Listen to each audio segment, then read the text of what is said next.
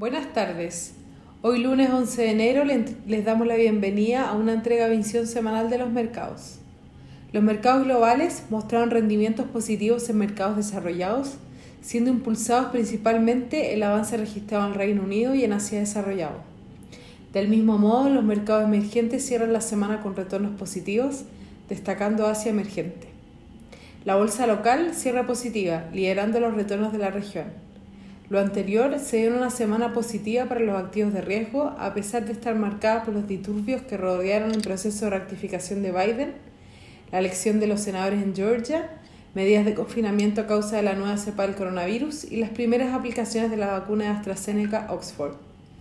Adicionalmente, la OPEC alcanzó un acuerdo en su primera reunión mensual, luego que Arabia Saudita se comprometiera voluntariamente a reducir su producción en un millón de barriles diarios permitiendo incrementos menores para Rusia y Kazajistán, llevando al WTI a transar sobre los 50 dólares el barril por primera vez desde febrero. Para esta semana los principales eventos económicos incluyen el dato del IPC de diciembre en Estados Unidos, el que se espera que registre un avance más pronunciado que en su dato anterior, proyectándose un más 0,4%. Posteriormente se darán a conocer los datos de ventas de retail y producción industrial, anticipándose en menos 0,1% y más 0,3% respectivamente.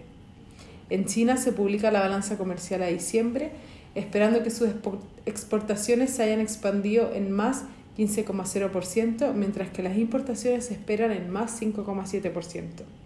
Muchas gracias por habernos escuchado el día de hoy. Lo esperamos el lunes en una próxima edición.